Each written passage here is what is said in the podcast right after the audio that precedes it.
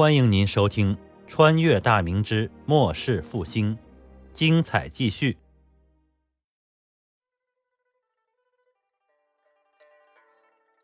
邓启和刘云中正在畅饮大嚼，闻听得帐外鼓噪声越来越大，便命亲兵前去查看。不久来说是官兵聚集。邓启站起身形，袒露着长满护心毛的上身，一溜歪斜的来到帐外。游击高奇勋上前见礼。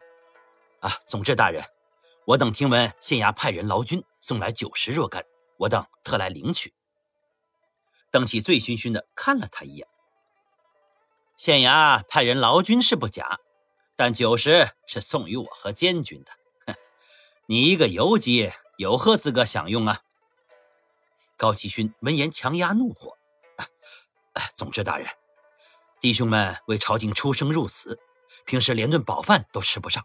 饷银更是短缺，好容易有人送来肉食，为何我等无权享用啊？邓启见他顶撞自己，顿时大怒，低头寻见一根木棒，俯身拿起后，照着高奇勋劈头盖脸的抽了下去，边抽边骂道：“你一个小小的游击，竟敢顶撞于我，谁给你的胆子？信不信老子斩了你？”一顿抽打，高奇勋满头满脸鲜血直流。监军太监刘云中等人闻听声响，也是走出帐外，看到邓启正在抽打高奇勋，刘云中笑得满脸开花，拍手叫好：“ 嘿嘿，哎，打得好，使劲打！这等不分上下的尊卑之徒，打死最好。”邓启的一众亲信也是抚掌大笑。这个刘云中根本不懂军事，仗着自己是宫里来的，来到军中就趾高气扬，自称军门。到处宣称自己的干爹是内宫掌印太监张一宪，皇帝身边的红人，谁若是敢得罪他，他跟干爹说一声，保准叫他吃不了兜着走。平时除了总兵邓启，其他副将、参将、游击等主要将官，见到他都必须要大礼参拜，官兵们对他十分反感，但也十分惧怕。这更助长了刘云中的骄横跋扈，经常无故殴打士兵。久而久之，官兵对他的反感上升到了愤怒的地步。邓启借着酒劲儿殴打高奇勋，聚集的官兵敢怒不敢言，现场一片沉寂。但是官兵的怒火已经熊熊燃起。邓启怒气未消之下，回身抽出身边一个亲兵的腰刀，转头挥刀就要将高奇勋斩于刀下。高奇勋的亲兵刘二柱眼见自己的主将就要死在刀下，热血上头，一个箭步上前。抽出腰刀，一个斜劈，邓启一声惨叫，持刀的右手自手肘以下被斩落在地上，他嘴里发出不似人声的惨呼，疼得抱着断臂在地上打滚儿。刘二柱一不做二不休，上前举刀砍下，邓启顿时身首分离，鲜血从脖腔喷射而出。不管是聚集的官兵，还是刘云中等人都惊呆了，一个手握重兵的朝廷总兵，居然被自己一个手下小小的士卒给斩首了。没等大伙回过神来，刘二柱举刀吼道：“邓贼一死，杀了刘太监，大伙喝酒吃肉啊！”聚集的官兵顿时热血沸腾起来，成百上千人持刀拿枪，呐喊着冲向刘云中等人。片刻功夫，刘云中等人被乱刀砍为了肉泥。这人也杀了，祸也闯了，众人慢慢冷静下来，都开始害怕起来。高奇勋更是呆立当场，他虽因为愤怒而质问邓启。但从未想过杀了总兵和监军，那可是等于造反的重罪。这下可好了，一顿酒肉引发了一场血案，已经不可更改。自己在战场上拼杀好，自己在战场上拼杀，好容易积功升到了游击将军，这回全完了。他懊恼地抱头蹲下，何去何从？脑海里一片空白。其余的官兵也是面面相觑，慢慢放下刀枪，不敢出声。生怕谁先说话，就会被推出来当了替罪羊。刘二柱提着犹在滴血的腰刀，大步来到高奇勋的面前：“啊，将军，要不咱们反了吧？整天吃不饱，饷银也欠了半年。咱们是拿钱卖命，现今到处是贼，咱们奉将军为主，占山为王，大碗喝酒，大块吃肉，岂不痛快？”高奇勋腾地跳起来，对着刘二柱一顿拳打脚踢。边打边骂道：“叫你占山为王，叫你大块吃肉，你他娘的是不是话本听多了，脑子坏了？咱们是官军，是官军，你他娘的竟敢和反贼一伙，打死你个狗日的，打死你！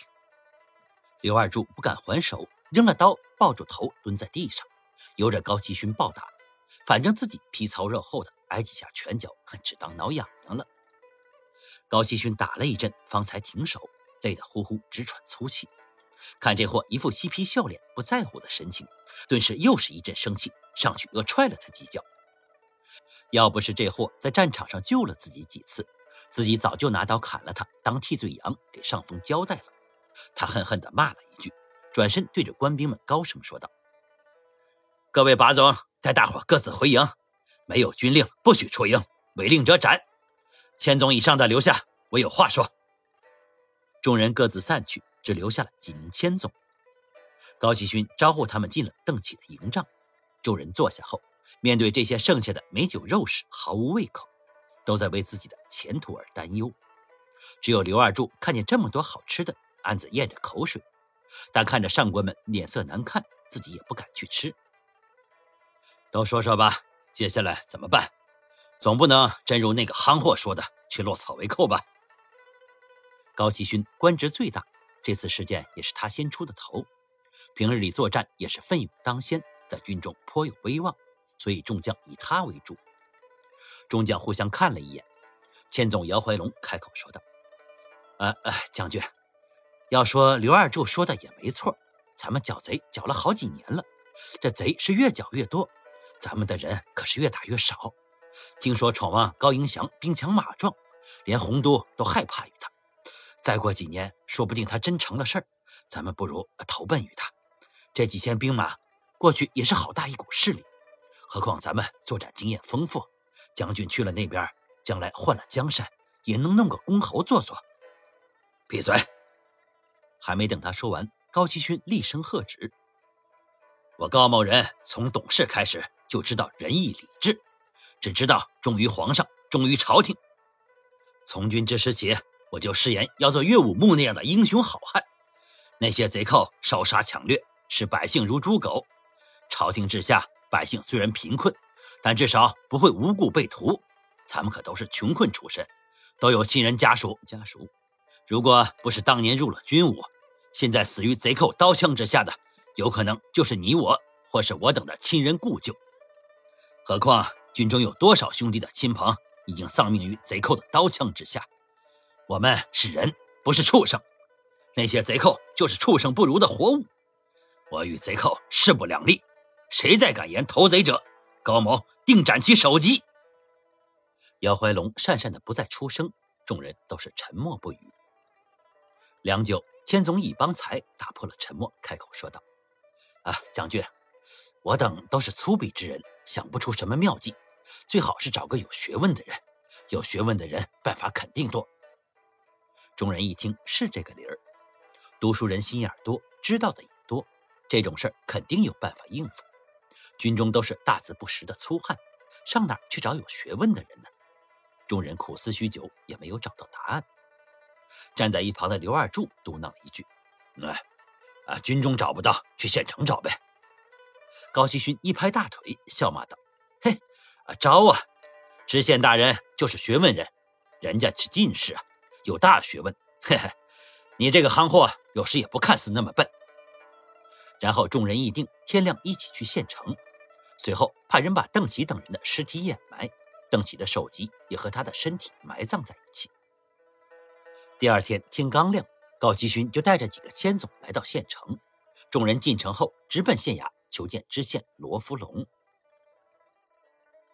您刚才听到的是长篇历史穿越小说《崇祯八年末世复兴》，感谢您的收听，喜欢的话别忘了打赏、关注、评论，支持一下主播，谢谢大家。